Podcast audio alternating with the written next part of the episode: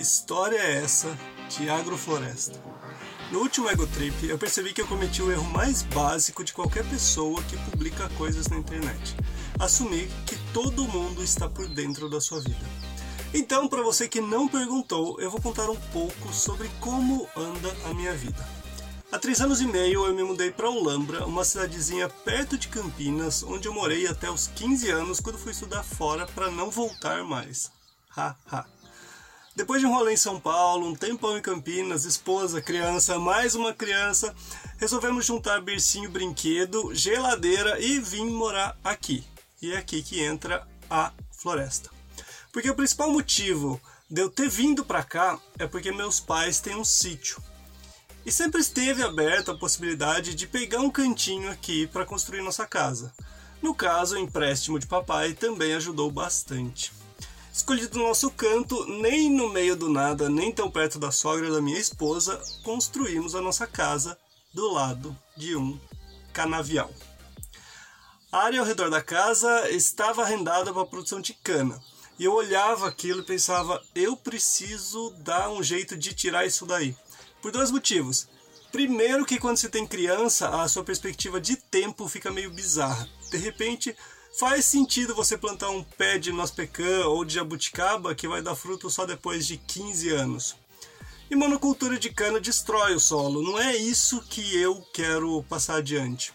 O segundo motivo é que em época de colheita o pessoal vinha com maquinário enorme, era caminhão, colhedeira, tudo estacionado, grudado no meu alambrado. E a poeira. Eu tinha que sumir por uma semana porque a casa ficava inabitável. Mas tá, tirar a cana para fazer o quê? Estuda aqui, conversa ali, a possibilidade seria reflorestar. Mas plantar fruta é legal. E com o turismo na cidade crescendo, foi nascendo a ideia do espaço Cabalter. Resumindo bem, é um espaço com um grande bosque de frutíferas. Embaixo desse bosque nós vamos erguer alguns chalés e para construí-los vamos erguer um barracão onde vai funcionar o espaço de fazer aberto à comunidade.